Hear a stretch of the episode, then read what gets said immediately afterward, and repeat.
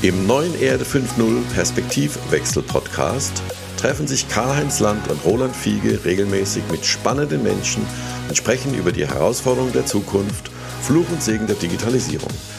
Wir sprechen über die Chancen und Risiken von künstlicher Intelligenz und der Datenökonomie. Ist die Digitalisierung letztendlich der Hebel zur mehr Nachhaltigkeit und der Weg zu einer ökologisch-sozialen Marktwirtschaft?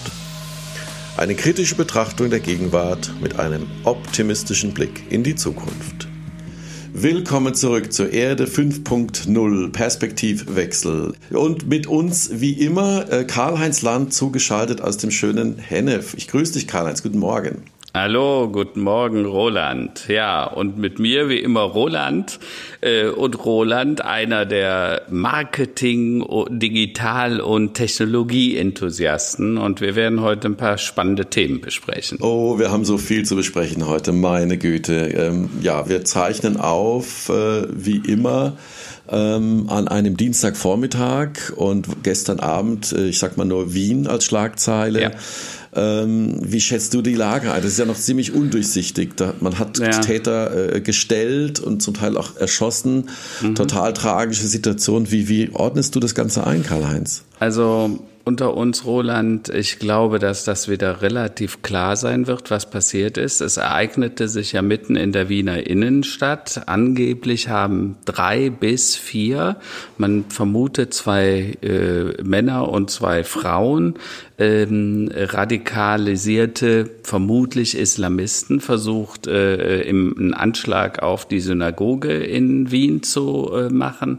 Ähm, und ähm, was mich daran erschrickt, ist nicht, dass das jetzt passiert. Also in Paris die zwei Attentate, wo jemand Menschen erstochen hat, äh, jemanden Lehrer geköpft der Partie, äh, wo was ich klasse fand. Gestern wurden ja äh, auch hier in Deutschland äh, so eine Schweigeminute innegehalten. Ähm, und zwar das Problem, das wir momentan haben, ist diese Radikalisierung. Äh, die Verschwörungstheorien nehmen zu, und zwar auf allen Seiten. Wir sehen immer stärker eine gespaltene Gesellschaft und eine Gesellschaft, die sehr uneinsichtig ist, was das Austauschen von Argumenten angeht. Also es gibt die eine Seite oder die andere und wenn du auf der einen bist äh, und die äh, deine Thesen und deine äh, Themen vertrittst, dann sagen die anderen, du bist blöd, aber auch umgedreht, ja. Und das macht ja, mir fehlt, eine große ja. Sorge.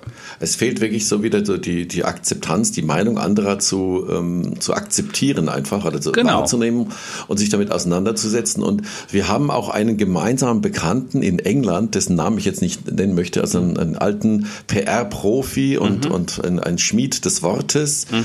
Ähm, du weißt wahrscheinlich, von wem ich spreche. Ja. Und äh, zu Zeiten des Brexit hatten wir auch uns getroffen nochmal in London und dann noch ein paar Mal telefoniert. Es war für mich, der war total auf Brexit äh, ja. gedreht und ein intellektueller, sehr cleverer, sehr schlauer und, und, und amüsanter Mensch, ja. den ich sehr schätze. Aber ja. ich bin total schockiert gewesen. Und wie, wie, wie kann man mit Menschen umgehen, die ja, also man muss ja damit umgehen, ja, äh, ja.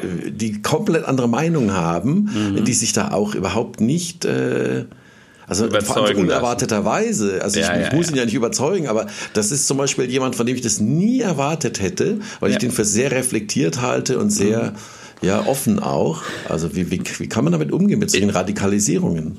Also ich glaube, wir erleben im Moment immer mehr diese Spaltung in der Gesellschaft. Und wir müssen uns halt überlegen, woran liegt das? Was ist der Ursprung dieser Spaltung? Wir haben ja schon häufiger darüber gesprochen, ähm, wenn die eine, der eine Teil der Gesellschaft immer mehr hat und der andere Teil immer weniger, dann führt das zu Unzufriedenheit und zu dieser tiefer sozialen, tiefen sozialen Instabilität der Systeme. Ich habe das, ich habe ja dieses Booklet geschrieben, Stillstand als Beschleuniger, übrigens, was jeder sich kostenlos runterladen kann im Internet, einfach eingeben, Stillstand als Beschleuniger und Co Corona als schöpferische Zerstörung, Fragezeichen. Und Gestern Abend sah ich einen Bericht im Fernsehen äh, von dem Zamperoni, dem ZDF-Redakteur. Äh, ähm, und zwar hat er eine Doku gemacht, äh, Trump, meine Familie und ich. Und ähm, äh, der hat beschrieben, er ist zu seiner Hoch zur Hochzeit seines Schwiegervaters nach USA gefahren. Die die seine Frau ist die Tochter dieses Mannes und die Tochter ist total demokratisch, also eine Amerikanerin, die mit ihm aber in Deutschland lebt. Und äh, er hat dann eine Tour durch die USA gemacht und hat auch seine Familie, unter anderem auch seinen Schwiegervater interviewt.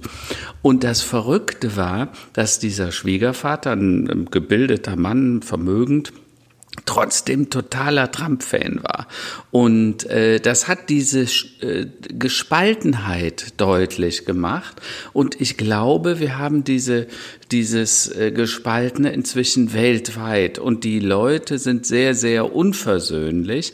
Und ich glaube, es braucht dringend wieder mehr, äh, ja, unsere Sendung heißt ja Erde 5.0. Perspektivwechsel. Wir müssen die Perspektiven wieder wechseln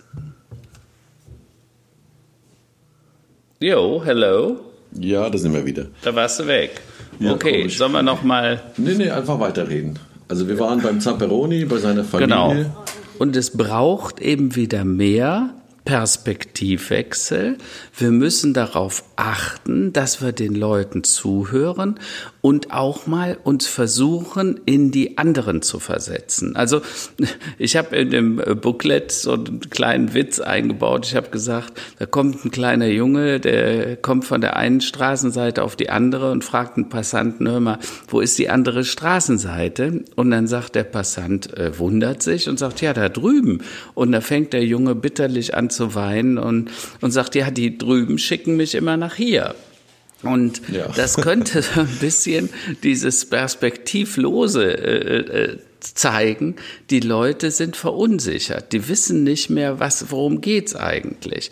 Und ähm, weißt du, jetzt in Wien diese schrecklichen Attentate in Paris, das, was wir da erlebt haben und was ja tatsächlich auch in der ganzen Welt im, im Moment passiert, wir hören es halt nicht mehr aus Afghanistan oder ähm, aus, aus, aus anderen Ländern, wo eben Bombenattentate jeden Tag stattfinden. Naja, und naja. wir müssen uns halt klar machen, wo worum es da eigentlich geht. Und diese Geschichte, dieses, dieses äh, sich abschotten gegen der, gegenüber der Meinung des anderen, ähm, das erleben wir dann äh, beim unserem Standardthema Corona. Ne? Ähm, ich habe gestern ein wunderschönes Zitat gehört. Ich habe leider vergessen, es war eine Frau, die es gesagt hatte. Corona, das Virus kann jeder zum Sieger machen. Und äh, das finde ich ein sehr richtiges Zitat.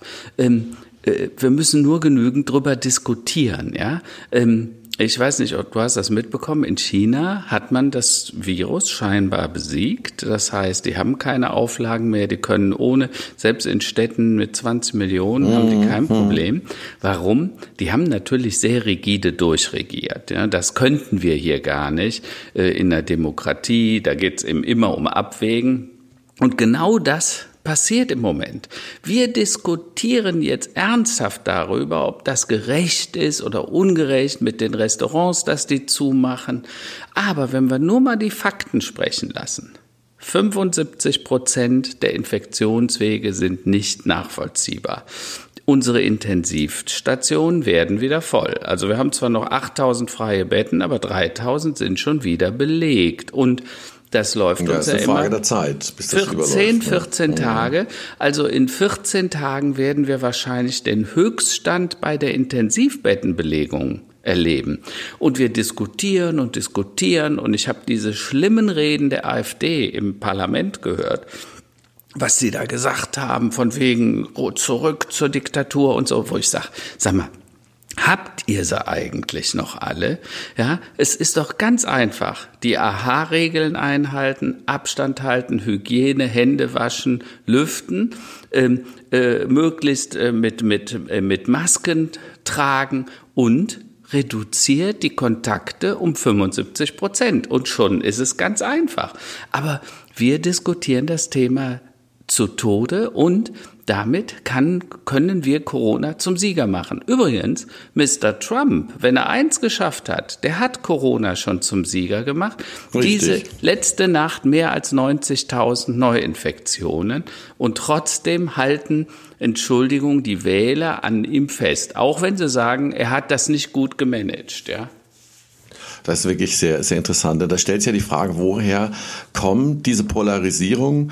Ähm, meine Meinung ist das quasi eine fortlaufende Desinformation, also so als Beispiel, mhm. Äh, natürlich jetzt getrieben durch, durch Social Media, ja, mhm. ähm, oder über Social Media, soziale Medien. Ähm, ich, als ich an, an einer der ersten USA-Aufenthalte, in den 90ern, Mitte der 90er, Anfang der 90er, ja. äh, war ich bei, bei Freunden in der Familie und, und habe dann irgendwie Zeit gehabt und habe dann immer mal Nachrichten geguckt und war dann immer gedacht, so hier, er war halt Fox News, ne? Also schon mhm. damals, Anfang der 90er. Mhm. Und wirklich, die regierten damals schon über FUD, also Fear, Uncertainty und Doubt. Also du hast gemerkt, dass jede Meldung ist eine Katastrophenmeldung, bei jeder mhm. Meldung ging es um mhm. Leben oder Tod, ja. Mhm. Und äh, Polarisierung der Gesellschaft äh, und mhm. Kriminalität, auch wenn es also zum Teil also banale Dinge waren. Und das ist dort ja schon, an, schon gezüchtet worden. Und äh, wenn man das eben jetzt wird, wie systematisch im, im Bereich Brexit oder in, bei der Trump-Wahl äh, das angewendet wurde, also eine gezielte Desinformation, mhm. ist ja immer so, dass es alle Sachen vereinfacht. Ja? Also ja, äh, die genau. Vereinfachung ist ja immer gut. Ja? Mhm. Ich habe gelesen, das ist so und so, dann glaube ich das jetzt, weil die Menschen wollen ja nicht nachdenken, beziehungsweise können mhm. ja nicht akzeptieren, dass es äh, oftmals nicht schwarz und weiße Wahrheiten gibt, sondern eben, mhm. ja, dass man differenzierte Sachen diskutieren muss. Äh, ich glaube, es liegt an der Bequemlichkeit oder einfach daran, dass die Menschen äh, vielleicht haben sie es verlernt, aber vielleicht haben wir es auch nie gelernt, mhm. ähm, Nachrichten so zu lesen und wirklich zu hinterfragen. Ähm, woher kommt das Ganze und wem nutzt mhm. das Ganze denn? Also, das, also diese, dieses Grundvertrauen auf ja. öffentliche Rechtliche ist ja äh, erschüttert mhm. ähm, und das ist eine Orientierungslosigkeit. Ja, also jetzt muss man ja zwei Dinge sagen. Erstens, in den USA äh, äh, gibt es äh, dieses, diese öffentlich-rechtlichen ja gar nicht. Ne? Also in den USA äh, 60 bis 80 Prozent der Bevölkerung gucken nur noch Fox, Fox News und das ist Robert Murdochs äh, Sender und der ist halt extrem Trump-positiv. Da gibt's kaum Trump-Kritik. Äh, das ist das erste Problem, was wir haben. Ja? Ähm, das zweite Thema ist, was du sagst, wir leben in den USA in einem Land, wo 20 bis 40 Prozent, das müssen wir uns mal vorstellen, äh, zum Beispiel der Evangelikalen und so weiter, also erzkonservativer Glaubenseinrichtungen, die, die sich gegen die Abtreibung wehren, die Frauenrechte anders sehen und so weiter, die einfach noch nicht mal an die Evolutionslehre glauben, also die lehnen den Darwinismus ab, die sagen, die Erde ist vor 4000 Jahren entstanden, ja. Und das wird in der Schule auch gelehrt, ja. Ähm, das zweite. Ziemlich Hammer, ja. So das, das, das musst du dir vorstellen. Also du, du, du lehrst in der Schule beide Dinge. Du, du sagst einmal, die Welt ist vor 4000 Jahren entstanden und die anderen sagen, äh, Darwin äh, und viele lehnen den dann sogar ab. Der Konservatismus hat ja seinen Ursprung, ich sage immer die Rückwärtsgewandtheit, alles kann bleiben, wie es ist. Ne? Also es hätte noch immer Jodje Jange, so wird der Kölsche das ausdrücken. Und dieses Rückwärtsgewandte heißt eigentlich, die Welt ist unsicher, ich bin verunsichert, ich weiß nicht, was kommt, also will ich lieber, dass alles so bleibt, wie es ist. Und deshalb kommen dann diese Lügen, diese Unwahrheiten, die in den Raum geworfen werden. Also es gibt keinen Klimawandel, es gibt kein Artensterben, da haben wir Menschen gar nichts mit zu tun, das war immer schon so, wir müssen nichts verändern. Das sind ja die Grundmotive, die dahinter stehen. Und die sind eine sehr bequeme äh, Unwahrheit, wenn ich es mal so sagen will. Ne? Und wir hatten ja vor ein paar Wochen schon mal drüber gesprochen, äh, über diesen Artikel, den ich in der Frankfurter Rundschau geschrieben hatte, Thema Lüge versus Wahrheit. Die Lüge ist halt einfach verständlich. Äh, ich kann sie in 140 Charaktern auf Twitter verteilen. Ähm, sie hat eine, eine coole Story, also die ist ansprechend verpackt, die Lüge, weil ich muss das ja nicht die Wahrheit erzählen, sondern ich mache die einfach so, dass es wunderschön klingt. Die Wahrheit ist so komplex wie unsere Welt. Also alles, was die Wahrheit beschreibt, also wenn wir beide uns unterhalten über die Wahlen äh, hier in Deutschland oder auch in den USA, warum Verschwörungstheorien oder nicht Verschwörungstheorien, dann können wir tausend Zeitungen lesen, äh, äh, eine Million Artikel und wir beide können noch unterschiedlicher Meinung sein, weil die Wahrheit so komplex wie die Welt ist. Aber die Menschen haben oft keine Lust, sich damit auseinanderzusetzen, ne? weil dann müsste ja jeder von uns 50 Bücher lesen und so, um sich in ein Thema reinzuwuseln. Bei der Lüge 140 Charakter gelesen und getweetet, geretweetet und schon ist die Lüge weiter verbreitet. Ja? Und das ist das Problem.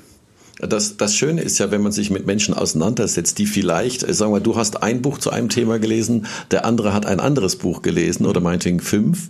Und äh, das, ja, man ergänzt sich ja dadurch sehr gut. Man kann, man lernt ja dadurch, dass man sich mit anderen Menschen auseinandersetzt, äh, immer dazu. Und äh, das mhm. ist ja mhm. bereichernd. Und diese Offenheit, ähm, und, und da liegt die Wahrheit immer dazwischen irgendwo. Genau. Und äh, genau. was halt wirklich schockierend ist, also vor über 500 Jahren hier Reformation, Martin Luther, mhm. äh, ging es ja darum, das Individuum zu stärken und äh, quasi, dass Menschen äh, ja lesen gelernt haben mhm. und sich selbst eine Meinung bilden können und ja. sich ein Selbstbewusstsein auch mal entwickeln. Ja. Äh, und jetzt kam er irgendwie so einen Schwung wieder zurück zu so einer Obrigkeitshörigkeit oder der, der Suche nach der, der höheren Macht jetzt jenseits der Religion. Ja, ja. warum ähm, ist das so, Roland? Ich versuche ja. immer sehr binär an die Thema, Themen ranzugehen. Und das Thema ist halt, Damals war die Welt natürlich noch viel einfacher. Da gab's die eine Religion und Luther hat eine andere Religion gegründet und es war relativ klar, was die römisch-katholische Kirche da tat mit Ablasshandel und so weiter, die Reichen fördern. Und die haben ja irre Güter aufgebaut. Und der Reformator Martin Luther, der hat halt gesagt, ich will das Gegenteil, die Kirche muss bescheiden werden, wir ja. wollen nicht Reichtümer, ne, der Ablasshandel ist Teufelswerk, hat er wörtlich gesagt, hat natürlich damit der Kirche kräftig vor den Koffer getreten, ne, die, die wären den gerne losgeworden, Klar. aber es ging um zwei einfach verständliche Meinungen und wahrscheinlich hatte Martin Luther in vielerlei Hinsicht recht zu reformieren, ja. So. Ja. Das Problem heute, die Welt ist hochkomplex. Wir haben nicht ein Thema. Wir haben eine Million Themen. Also mach nur mal die Zeitung auf, hör nur mal, was in deinem Twitter so passiert. Guck, was in den sozialen Medien passiert. Du hast eine Milliarde Themen, zu denen du was sagen könntest. Und jetzt kommt, wo wir eine Meinung zu haben. Das Problem ist, wir haben da nicht unbedingt Wissen zu. Also ich erlebe das ehrlich gesagt ganz oft, wenn ich für mein Buch Erde 5.0 recherchiert habe, dann habe ich über ein Jahr recherchiert um alle Themen, was ist in der Bildung ja. los, was sind die Systemfehler, die wir im Moment im, im, in den Wirtschaftssystemen ökologisch, ökonomisch haben. Und ich habe mich intensiv damit auseinandergesetzt. Ich habe wahrscheinlich äh, 50 Studien gelesen, ich weiß nicht, 30.000 Seiten und so weiter. Ne? Äh, meine Frau fragt mich immer, wann hast du das geschrieben? Da sage ich, das Schreiben war gar nicht das Problem. Das Recherchieren Richtig, war das genau. Problem. Genau, das, ja? das Recherchieren und das drüber nachdenken nachdenken. Das so, ne, und dann die Sachen zusammenzubringen. Ne? Und das war wirklich anstrengend. Aber wir haben so viel Meinung und so wenig Wissen. Und weißt du, das hat was mit Selbstverständnis zu tun.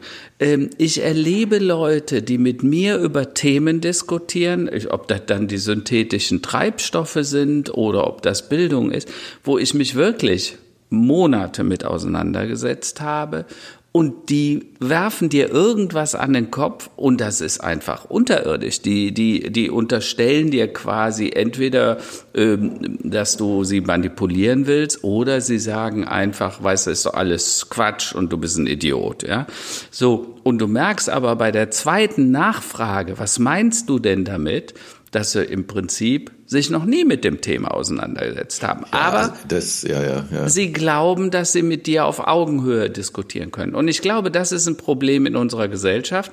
Und da müssen wir dringend darauf achten. Wir sind ja eine parlamentarische Demokratie.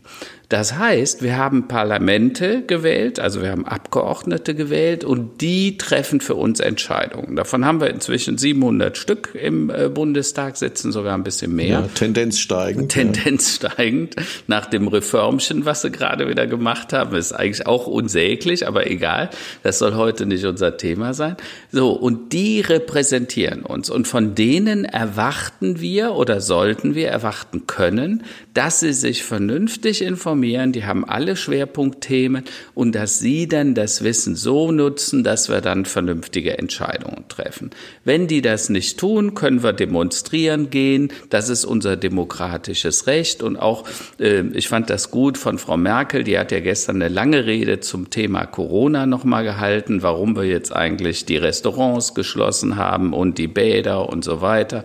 Und übrigens, du weißt, ich bin selber an ein paar Bädern mhm. beteiligt, bin da sehr betroffen von. Ne?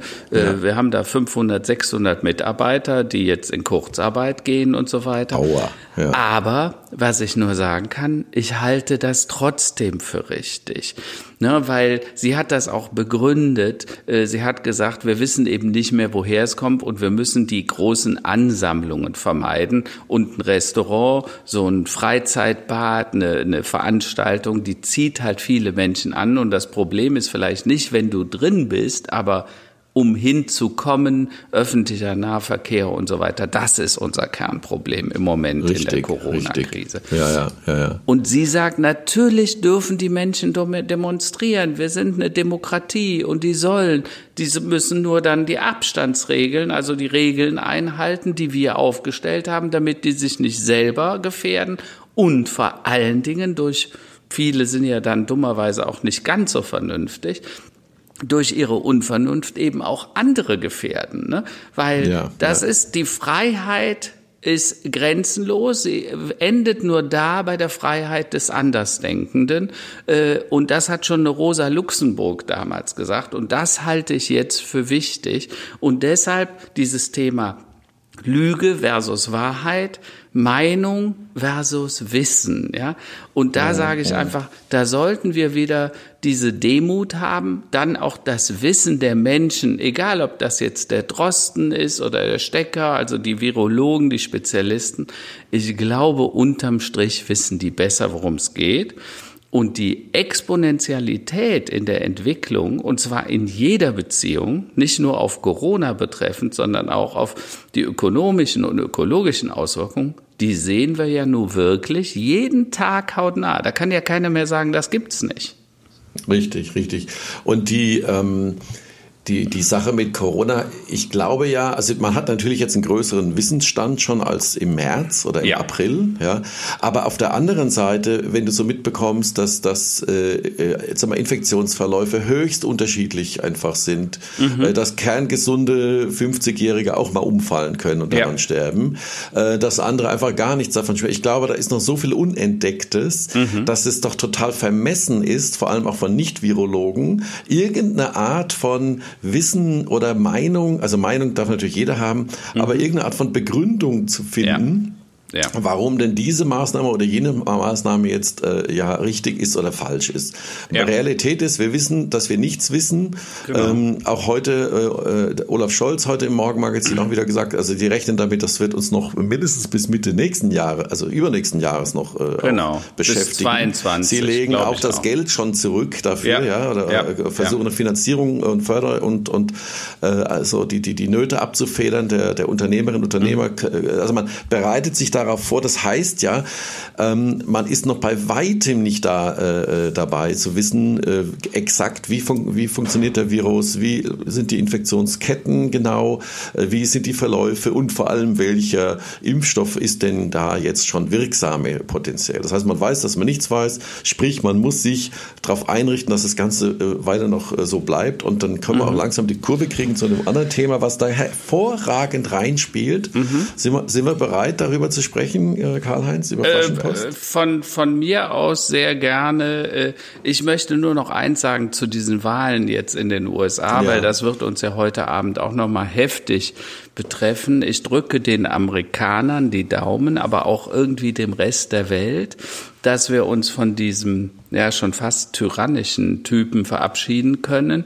Leute geht wählen, wer immer uns hier hören sollte äh, äh und tut was dagegen. Das, äh, also ich fände es halt toll, wenn die Ethik die Moral wieder gewinnt.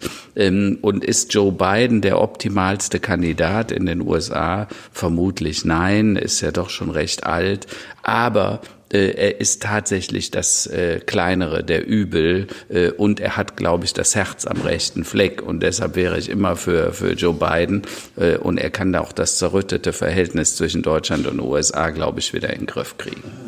So, ja, aber damit gehen wir zu dem, zu dem anderen Thema, was ja auch viel schöner ist sozusagen. Ein viel ja? schöneres Thema. Nebenbei natürlich auch jetzt äh, Krisengewinnler in einer gewissen Art und Weise, denn äh, viele Menschen scheuen sich ja rauszugehen, beziehungsweise man darf ja dann eventuell auch gar nicht mehr so rausgehen, wie man es gewohnt ist. Aber mhm. was muss man jeden Tag außer schlafen? Man muss natürlich essen mhm. und auch trinken. Genau. Das bedeutet, die die sagen wir, Lieferdienste jeglicher Art, die einem äh, nicht nur also aus Convenience, also aus Bequemlichkeit letztlich Dinge nach Hause mhm. liefern, sondern auch tatsächlich lebenswichtige Dinge wie Lebensmittel, Getränke, mhm. ähm, die erfreuen sich natürlich größter Beliebtheit. Da gab es mhm. in den letzten Jahren unterschiedlichste, die also einerseits natürlich fertiges Essen nach Hause liefern, die jetzt irgendwie alle aggregiert wurden in Lieferando vor etlichen Monaten. Dann gibt es mhm. natürlich Lieferdienste, die einem Lebensmittel, die man dann fertig kochen kann, wie äh, HelloFresh Fresh oder Marley Spoon. Mhm. Ähm, und einer der großen und jetzt mit einem Mega-Exit, ähm, mhm. äh, kann man nicht anders bezeichnen, ist Flaschenpost. Und da würde ich gerne ein bisschen länger mit dir drüber sprechen. Ja. Einmal aus einer sagen wir, Start-up-Sicht. Was haben die denn gemacht? In welcher mhm. Reihenfolge? Und warum haben die mhm. das? Was haben die gut gemacht? Aber dann natürlich auch aus deiner, sagen wir, auch Investorenperspektive, mhm. wie man denn als, sagen wir, Neuland Ventures, äh, mhm. wenn man, wenn man Firmen und Startups sich anschaut, anschaut, ähm, wie man das dann aus der Perspektive betrachtet. Ja. Also das ist ja irre. Also nochmal kurz die Eckdaten. Ähm, Flaschenpost wurde offiziell 2016 erst gegründet. Mhm. Es gab aber so eine zweijährige Testphase vorher mhm. ähm, und ist innerhalb von ja offiziell jetzt vier Jahren äh, gewachsen und zu einer Milliarde an die mhm. Oetker-Gruppe verkauft genau. worden. Und das ist natürlich ein, ein Mega-Hit. Ja. Ähm, größter Exit, an, äh, den, den man so bisher in Deutschland gesehen hat, mhm. in, in, dem Fall auf jeden Fall. Mhm. Ähm, wie schätzt du die Lage ein? Also erstmal drei Dinge finde ich bemerkenswert. Ad 1. Flaschenpost ist zwar ein Online-Bestellservice, aber ein physisches Produkt. Also die haben richtige Busse, Transporter, Fahrer und physische Bierkästen, Wasserkästen und so weiter werden ausgetragen und verteilt.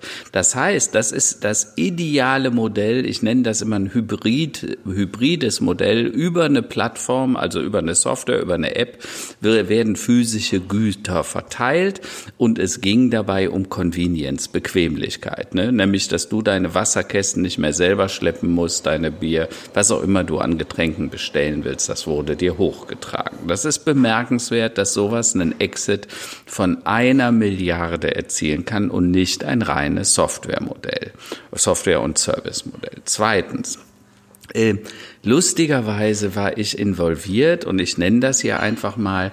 Damals vor etwa fünf, sechs Jahren haben wir ein Unternehmen beraten aus der Brauereiszene, die Bitburger Brauerei und die Bitburger Brauerei hatte einen genau solchen Plan. Man wollte im Prinzip einen Getränke Home Delivery Service aufbauen. Äh, die Pläne waren schon relativ weit entwickelt, aber man hat sich dann dagegen entschlossen. Ganz offen gesagt, ich glaube, weil die Vision gefehlt hat. Scheinbar haben wir es nicht verstanden zu vermitteln, warum dieser Service zu einem Milliardenkonzern werden könnte. Übrigens größer als die Bitburger selber heute ist. Mhm, ja, mhm, interessant, so, ja. Das ist äh, hochspannend und äh, damals, ich weiß, äh, dass der Dr. Werner Wolf, das war der CEO der Bitburger, der war sehr äh, pro diesem Modell, aber irgendwie haben wir es mit den Gesellschaftern nicht durchbekommen. Also das Ding ist äh, platt gemacht worden. Und heute kann ich nur sagen, liebe Firma Bitburger, ich glaube, das war ein großer Fehler, das so zu entscheiden. Ja. Jetzt ist es offensichtlich, dass der Service äh, äh, quasi was wert war. Und wenn Oetker das heute für eine Milliarde kauft, die versprechen sich ja Wachstum dahinter. Das heißt, die wollen das ja auf fünf, sechs oder zehn Milliarden bringen. Ja.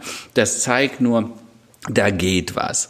Was ich aber bemängle ist, und das ist so ein bisschen, wir haben ja in letzter Zeit häufiger über diese neue Gründerzeit, die end, sich ändernde Wirtschaft und auch über diese schöpferische Zerstörung von äh, Josef Schumpeter gesprochen, wo er gesagt hat, es passiert quasi die, die, die, die schöpferische Zerstörung dient dazu, die Systemfehler zu beheben oder zu beseitigen äh, und eine Neuordnung im Wirtschaftssystem herzustellen. Und hier sehen wir das. Flaschenpost ist genau ein gutes Beispiel, dass das funktioniert, dass es auch passiert. Und zwar egal, ob wir das wollen oder nicht. Warum? Weil es einfach notwendig ist, dass es passiert. Ja, es ist eine logische Konsequenz. Und deshalb appelliere ich immer an die Unternehmen, vor allen Dingen an den Mittelstand, weil die Großen sind oft sehr schwerfällig und träge. Aber der Mittelstand nutzt eure Chancen, denkt über die neue Gründerzeit nach und Flaschenpost ist ein gutes Beispiel für äh, erfolgreiches Umsetzen dieser Strategie über diese, sagen wir mal, strategische Entscheidung. Also momentan macht Flaschenpost ja noch jeden Monat zweieinhalb Millionen Verlust, aber mhm. das ist auch gar nicht schlimm. Und da kommen wir gleich noch drauf, was die Benefits sag mal, für, für Oetker davon sind und welche äh, sag mal, Mitnahmeeffekte sich da und, und, und Synergien ergeben. Aber fangen wir mal an. 2014 bis 2016 mhm. hat man quasi das erstmal so getestet. Das mhm. finde ich ja schon mal sensationell, dass mhm. man, äh, äh, sagen wir mal, ähm, die, die Plattform zu bauen, um quasi dann eine App zu haben, um Getränke zu bestellen und Zahlungen abzuwickeln, das ist ja nichts, mhm. was zwei Jahre dauert. Mhm. Ich glaube ja, dieser, dieser schwer nachzuahmende Wettbewerbsvorteil und wo die Secret Source liegt, mhm. ist ja mhm. wirklich in den logistischen Prozessen. Mhm. Also das heißt, wie kommt die Ware von A nach B? Wie wird sie verteilt? Wie kann man das auch mit schlauen Algorithmen vorhersagen, mhm. was, wann, wie viel gebraucht wird? Denn wie du ja schon am Anfang sagtest, also man hat ja eine Fahrzeugflotte, man hat ja 7000 Mitarbeiter, auch wenn es mhm. auch, denke ich mal, sehr viele äh, ich sag mal, Aushilfen sind, so Minijobber wahrscheinlich. Aber das ist ja ein Haufen Holz und sehr viel Admin-Aufwand auch. Ähm, man hat, man muss irgendwie äh, äh, viele große, schön gut gelegene Lagerflächen finden. Das ist ja in erster Linie, ist es ein Softwareprodukt, würdest du sagen, oder ist es ein Logistikdienstleister? Wie würdest du das einschätzen? Also, das, was dahinter steht und das alles erlaubt, ist eine Plattform. Also man hat eigentlich einen äh, Getränkedienst zur Plattform gemacht. Ich kann das online bestellen. Ich habe wahrscheinlich eine App dazu, die ich benutze oder einen Online-Service. Und zentrales Element ist die Plattform, die das alles managt. Also die Plattform hat sich zwischen den Hersteller und den Kunden gedrängt. Weil früher wärst du ja in den Getränkehandel gegangen und hättest das dort geholt. Ähm, jetzt auf einmal bestellen die Leute online und die Flaschenpost hat sich zwischen den Hersteller, die Bitburgers, die Brauereien, die Limo-Hersteller gedrängt und die sind quasi aus dem Rennen. Äh, wahrscheinlich wird heute Flaschenpost die Marge der Hersteller bestimmen, ne? weil die einfach sagen, hey, wir sind ein größter Kunde, bitte, wir wollen nicht mehr die 10 Euro für den Kasten bezahlen, sondern nur noch 6 Euro, sonst nehmen wir den anderen. Ja? ja, also ich denke, dass das, äh, das sind ja auch viele verschiedene Sachen, die da reinspielen. Also momentan haben sie da 50 Prozent äh, Marge an den mhm. Sachen, also ein typischer Handels, eine typische Handelsmarge. Aber das Interessante ist ja, und das ist auch natürlich für, für Oetker interessant, in dem Moment, wo du, sagen wir mal, wo Fernsehwerbung und quasi die Etablierung von Marken über Fernsehwerbung, ja, also dieses typische Brand Awareness, dem, solange das nicht mehr funktioniert, wird natürlich immer die Tür immer weiter geöffnet für Eigenmarken. Mhm. Und äh, genau. Flaschenpost hat ja auch schon eigene Marken im Bereich Wasser zum Beispiel. Mhm. Ähm, das heißt aber auch, dass die Macht des, des der restlichen Händler ähm, wird natürlich auch dadurch geschwächt, dass, weil man Klar. sagt, man kann ja direkt, äh, man hat auch, man weiß ja auch jetzt endlich mal, was der Kunde will. Man hat viele Daten über seinen Endkunden. Man kann im Grunde mhm. genommen sehr viel Analytik darüber fahren und das ist ja auch das Lebenselixier von Konzernen wie Amazon und so weiter und ja. so fort. Ne? Absolut, und, äh, absolut. Äh, ich, finde das sehr bemerkenswert, dass man sich ja zwei Jahre Zeit gelassen hat, wirklich die ganzen Prozesse und Logistik und mhm. auch äh, überhaupt erstmal zu lernen, ja, was mhm. denn, äh, was man alles machen muss in, in ihrem Kern- oder Begründungsstandort Münster. Mhm. Und wir hatten dann in, ich erinnere mich, 2016, 17 in Mannheim, wo ich ja lange Zeit gewohnt habe, äh, hatten wir dann auch Flaschenpost und natürlich haben wir das sofort genutzt. Auf Klar. jeden Fall, ja. Und hat auch sehr gut, sehr gut funktioniert. Und da sind die ja 2018 ums Dreifache gewachsen 2019 immer noch mal ums Dreifache. Man hat es auch gespürt, dass das eben nicht mehr in 120 Minuten geliefert wurde, sondern hat es auch mal länger gedauert. Aber äh, man sieht, da ist ein Zug drin und äh, jetzt äh, natürlich über Pandemien noch äh, angetrieben wird der Zug auch nicht weniger werden. Mhm. Und wir werden da sicherlich auch bald Gefrierpizza und andere Sachen ähm, bestellen können. Das ist also ja das. Das heißt, äh, äh, man hat sich da wirklich was Schönes, schön, schön sich Zeit gelassen, die Prozesse zu optimieren und dann jetzt das zu skalieren. Genau. Im Prinzip wenn du dir das mal anschaust, wie war das denn mit Amazon vor 25 Jahren? Am Anfang konntest du CDs bestellen und dann konntest du Bücher bestellen und dann ging das nach und nach so weiter und heute kannst du Kühlschränke, Autos und Häuser bei Amazon bestellen. Das heißt, wenn äh, das richtig gemacht ist, die Plattform, auf die es geht, da geht es nicht drum, ob ich jetzt Getränke, Pizza oder ein Auto liefere. Letztendlich geht es darum, dass ich die Logistikkette aufbaue, und ich suche mir halt einen Sweet Spot aus, indem ich das günstig machen kann. Warum haben die zum Beispiel nicht mit Lebensmitteln begonnen? Die hätten ja auch sagen können, hör mal, wir wollen Lebensmittelfreihaus beliefern, weil Lebensmittel als Gut natürlich wesentlich schwieriger zu handeln ist. Denk mal an die Bevorratung, denk an die Kühlung, denk an die, äh, also das Quetschen von Produkten und so weiter. Ne? Du kannst nicht alles in alle jede Kiste schmeißen. Ne? Wenn du äh, Zitronen mit Bananen zusammentust, dann werden die Bananen sofort gelb, äh, grün und so weiter. Also das willst du alles gar nicht.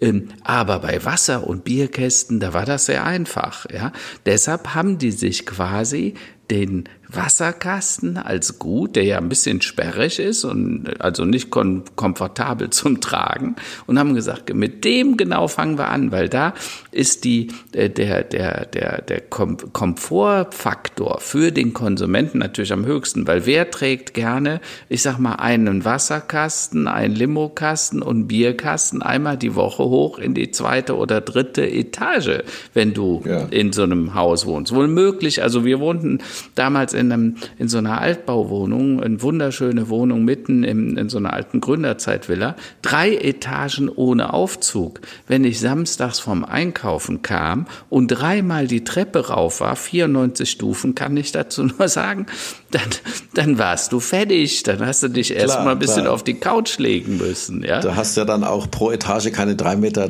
sondern 4,30 Meter. Genau, das war, das, das war wie fünfte Etage. Ne? Und die dreimal, genau. also das war mein tägliches Fitnessprogramm. Insofern war das schon gut. Aber äh, ich will nur damit sagen, da war das naheliegend, dass wir dann natürlich auch sofort als Flaschenpost kamen, äh, genau wie auch Rewe Digital, die ja auch die Lebensmittel dann nach Hause lieferten. Das haben wir dann sehr gerne genutzt, auch wenn das ein paar Euro teurer war.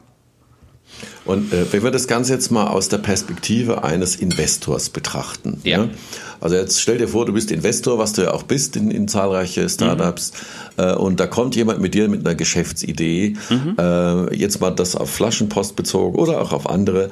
Ähm, wo, wo, wo hättest du im Falle von Flaschenpost als erstes drauf geguckt?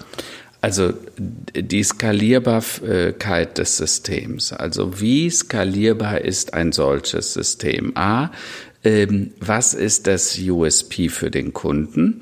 Äh, äh, also sprich, was macht das anders? Und ich sage immer, weißt du, wenn man in Immobilien investiert, da sagt man immer, du solltest auf die Lage gucken. Und ich habe immer gesagt, ich kaufe nur eine Immobilie, wenn ich selber sage, da würde ich auch einziehen, sonst will ich den nicht. Ja, so so ähnlich ist das hier. Ich würde immer darauf achten, würde ich diesen Service nutzen? Ist der bequem? Ist das convenient?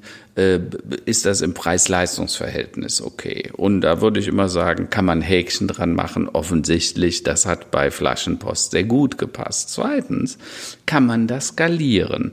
Ich hätte ein bisschen am Anfang mir genauer angeguckt, wie die Logistikkosten nach oben gehen, weil 7000 Mitarbeiter ist eine Sache, aber das heißt ja auch ein paar tausend Busse, die du brauchst, die Transporter, die wir heute überall oh, durch ja, die Städte ja. fahren sehen.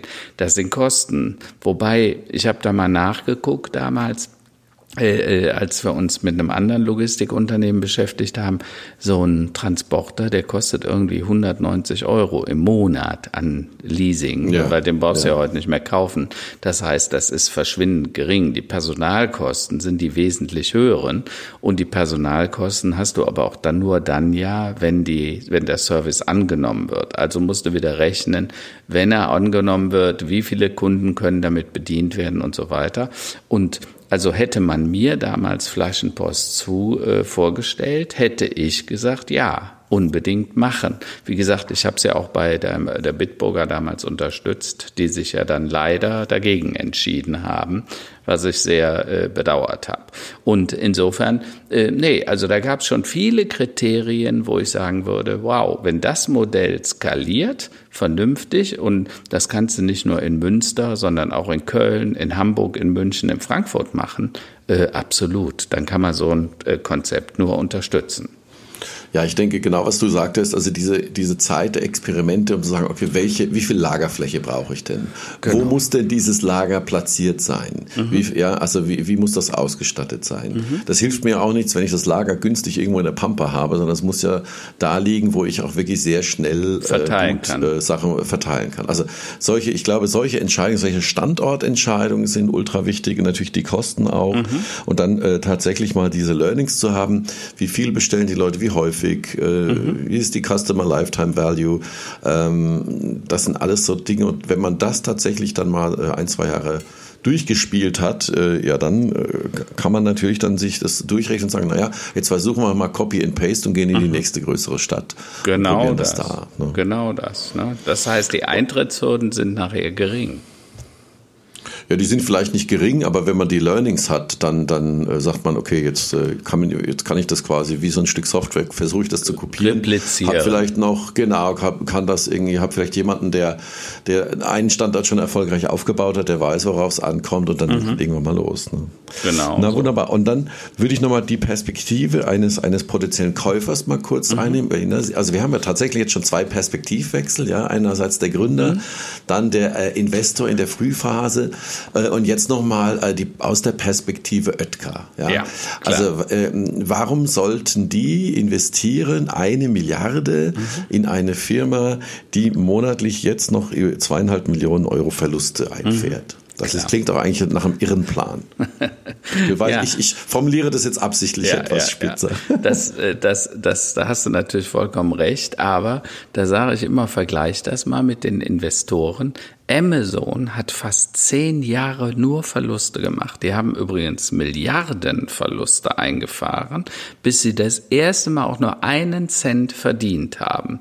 Und dann haben sie das Modell umgestellt. Und ich glaube, dass Dr. Oetker sehr clever erkannt hat, dass das Modell äh, um jetzt im Moment eben Flaschen zu liefern, also irgendwelche Kästen, dass das wunderbar skalieren kann, dass es letztendlich um die Plattform geht. Und was ich nachher auf dieser Plattform transportieren werde, also welchen Zusatznutzen ich meinen Kunden liefern werde, ist vollkommen egal. Und damit ist das Modell hochskalierbar.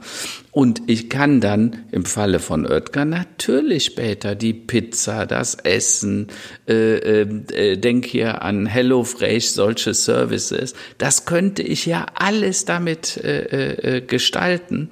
Ähm, und damit hat ähm, äh, Oetker quasi in die Zukunft investiert und sagt, wenn wir, ich sage jetzt mal, nicht mehr äh, 500 Millionen damit machen, sondern eine Milliarde, zwei Milliarden, fünf Milliarden, dann bleiben da nachher riesige Profite unten drüber. Das heißt, ich muss nur den Umsatz erhöhen, äh, in neue Produkte und Märkte investieren und schon ist das Ding ein hochrentables äh, Geschäft.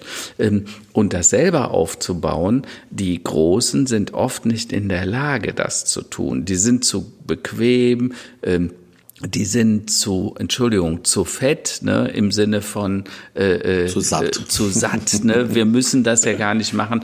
Und entweder ist das Geschäft am Anfang zu klein, da will, will sich keiner drum kümmern. Ne? Äh, und der, insofern ist es eigentlich nur eine logische Konsequenz. Okay, da ist draußen was, das ist gut gelaufen, das hat funktioniert, das ist bestätigt. Wir kaufen das jetzt die, das, die, die kritische äh, Geschichte für Oetker wird nur sein, das jetzt so zu integrieren, dass es nicht kaputt machen. Weil das passiert, äh, übrigens Oetker hat das schon mal erlebt. Die haben damals, ich weiß nicht, ob du dich noch dran erinnern kannst, die haben Bionade gekauft. Ein hoch erfolgreiches ja, Produkt. Ja, ja, stimmt. Und mit dem Kauf von Oetker äh, war der Niedergang vorprogrammiert. Warum? Die haben das versucht, zu eng an sich, an ihre Marke zu binden und damit haben sie den gesamten Sinn, den gesamten Purpose von der Bionade zerstört. Man hat denen das nachher nicht mehr abgenommen und damit heute ist die Bionade ein Produkt, was so lala läuft, aber nicht mehr die Erfolgsstory, die es damals war dass ähm, es gibt ja da hast du natürlich total recht. Also das haben wir ja auch schon oft gesehen, dass wenn dann der Großkonzern dann die quasi Macht übernimmt, dass es dann bergab geht, also dass man diesen mhm. Spirit und die, die Geschwindigkeit nicht beibehält. Also ich denke, dass da werden sie hoffentlich weise genug sein ähm, und äh, da entsprechend vorsorgen. Mhm. Aber wenn wir alleine mal den Wert des Kundenzugangs uns anschauen. Ja. Also bis jetzt hat ja Dr. Oetker ist ja abhängig vom, von den Edekas und den mhm. Reves mhm. und den Metros dieser Welt ähm, und muss unglaublich viel Geld ausgeben für Fernsehwerbung, um ja. ihre Pizza hier ne, zu promoten. Absolut. Und äh, wir haben ja schon vor acht, neun, zehn Jahren haben wir ja schon drüber gesprochen, Karl-Heinz, das fehlt ja diesen B2C äh, Firmen oftmals der Zugang zum Endkunden. Mhm, genau. ja. Und über so eine Plattform hat man natürlich extrem viele Daten, äh, Altersstruktur, Haushaltsinformationen, äh, ungefähres Haushaltseinkommen. Mhm. Man sieht über die Bestellhistorie, sind das Antialkoholiker, sind das eher Veganer, sind das Alkoholiker, um es mal überspitzt zu formulieren. Aber mhm. also dieses Wissen über den Kunden und der direkte Zugang zum Kunden, das ist ja ein riesen Asset. Absolut. Denn äh, also jeder, die können ja schon Millionen allein äh, dadurch sparen, dass sie weniger TV-Werbung machen und äh, mhm. einfach direkt die Menschen ansprechen können. Ah, ich denke, das ist so ein Aspekt, den haben die sicherlich schon auch im Hinterkopf. Mhm. Denn ähm, das, das wird ja die nächsten Tage, die nächsten Jahre nicht besser werden. Sag mal, die, die Menschen über TV zu erreichen, wird ja immer schwieriger. Äh, Roland, du weißt, ich komme ja eigentlich aus dieser Big Data Welt. Also ich war Mitte der 80er bei Oracle, dem großen Datenbankanbieter, dann Business Objects, später bei MicroStrategy, also zwei Player im Analytics Umfeld. Und was haben wir bei MicroStrategy gemacht? Wir haben die großen Data Warehouses aufgebaut für Firmen wie DM, Rewe, Allkauf, äh, Metro, Cash and Carry, später die Edeka, Douglas und so weiter. Warum? Wir haben den Unternehmen geholfen, ihre Kunden besser zu verstehen. Die hatten zum Teil, also eine Metro, Cash and Carry, die hatten wahrscheinlich damals 400.000 Produkte äh, und äh, zig Millionen Kunden. Und die, wir wollten rausfinden, welcher Kunde kauft was und zwar in welcher äh, Beziehung, also äh, Warenkorbanalyse. Was liegt, was tun die sich alles in dem Warenkorb? Und dann haben wir identifiziert, dass ein Produkt, das wenig gekauft wurde, uns teilweise bis zu 500.000 Euro kostete. Also hat man gesagt, wir gehen von 400.000 Produkten auf vielleicht 330.000 runter und sparte extrem viel Geld. Und trotzdem hat der Kunde äh, nicht runter gelitten. So, dasselbe haben wir für andere Firmen, andere Unternehmen getan, egal ob das DM oder Rewe oder Allkauf war. So, das heißt, das war die Vorstufe dessen, über das, was du jetzt sprichst. Es geht nicht mehr so sehr darum, was kauft der Kunde jetzt konkret, sondern es geht darum, was weiß ich über das Kundenverhalten und wie kann ich für den Kunden einen möglichst optimalen Service liefern. Ähm, auf den Punkt hat das gebracht Amazon. Die machen ja sogar Predictive Analytics, also die wissen, was der Kunde bestellen wird, bevor er es bestellt hat. Ja, die fahren das dann schon an das nächstgelegene Auslieferungslager, weil die vermuten, in der und der Gegend werden jetzt verstärkt Rasenmäher im Frühjahr bestellt oder äh, irgendein anderes Produkt. Ne? Und das haben wir in Europa, speziell auch in Deutschland, noch überhaupt nicht so drauf. Und deshalb glaube ich, dass es für Oetker auch jetzt eine riesen Lernkurve sein kann, was sie sich an Know-how über dieses äh, Vorhersehen von Kundenbedürfnissen, von Kundenbedarfen ist. Und die können, wenn sie das geschickt machen, das jetzt wunderbar anreichern mit ihren Produkten äh, und dann führt das zu einem ganz neuen Absatz. Also insofern glaube ich, dass das für Dr. Oetker, wenn sie es gut machen und die Integration sanft vornehmen, nicht zu so brutal, dass es dann sehr, äh, sehr erfolgreich für die sein kann. Also wird auf jeden Fall sehr, sehr spannend sein, die, die weitere Entwicklung, also sowohl vom Produktsortiment wie auch sagen wir, Kundenzufriedenheit und so weiter bei Flaschenpost mhm. zu äh, verfolgen. Denn da stehen ja natürlich auch schon die nächsten irren Geschäftsmodellen in den Startlöchern. Mhm. Stichwort Gorillas äh, in, mhm. in, Berlin. Äh, also die Idee hier auch Lebensmittellieferdienst nur ganz anders aufgezogen. Mhm. Äh, das ist quasi ein fahrender Supermarkt und die Achtung, ähm, sie versprechen eine zehnminütige Lieferzeit. Natürlich mhm in einem bestimmten Bezirk, sagen wir mal innerhalb Klar. von Prenzlauer Berg. Ja. Das treibt die Sache natürlich noch weiter in, in die Höhe. Ja? Also mhm. äh, natürlich auch Corona-bedingt, aber diese mhm. Convenience, also zehn Minuten, äh, halte ich für extremst sportlich. Das ist mhm. ja irre. Mhm. Ähm, das bedeutet, dass der Supermarkt quasi Räder bekommt, so wie das ja, sich anhört. Ja, ja. Ne? ja wir gehen wieder also zurück zu Tante Emma. So war das früher mal. Genau, genau. Da gab es viele auf dem ländlichen Bereich. Da gibt es die heute noch, dass die über das Land fahren der Bäcker, der, selbst genau. der Metzger zum Teil. Ne? Genau, genau. Also alles schon gesehen, alles schon da gewesen. Genau. Na wunderbar. Na, dann sind wir echt mal gespannt, wie die, wie die Sachen sich so weiterentwickeln. Ähm, ich habe mir auch vorgenommen, äh, Karl-Heinz, dass wir auch äh, positive, mehr positive News wieder brauchen. Ja. Meine Frau hat heute Morgen auch die Nachrichten gesehen und hat gesagt, was ist denn heute wieder los? Jetzt haben wir Wien, wir haben Corona, wir waren ja. in den USA, das ist auch alles der totale Wahnsinn. Aber eigentlich leben wir immer noch nicht in schlechteren Zeiten, als es Nein. noch vor 20, 30, 40 Jahren war. Im Gegenteil. Ja. Und äh, ich habe mich jetzt, äh, äh, also ich habe zum einen ähm, positive Meldung und Buchempfehlung. Ähm, mhm. Es gibt äh, Quality Land äh, 2.0, mhm. ähm, also die zweite ähm, Auflage. Äh, eine zweite äh, Buch, zweite Version nicht äh, von Quality Land, mhm. kann man sehr empfehlen. Mhm. Erste war schon sehr witzig, zweite ist auch sehr witzig. Ähm, dann, was ist noch äh, positiv? Also ich habe ja im März, April haben wir ja äh, irgendwie, als da Corona kam, das ist ja im Frühjahr gewesen, aber mhm. es ist ja auch länger hell und so weiter und so fort, habe ich sehr viel Zeit im Garten verbracht.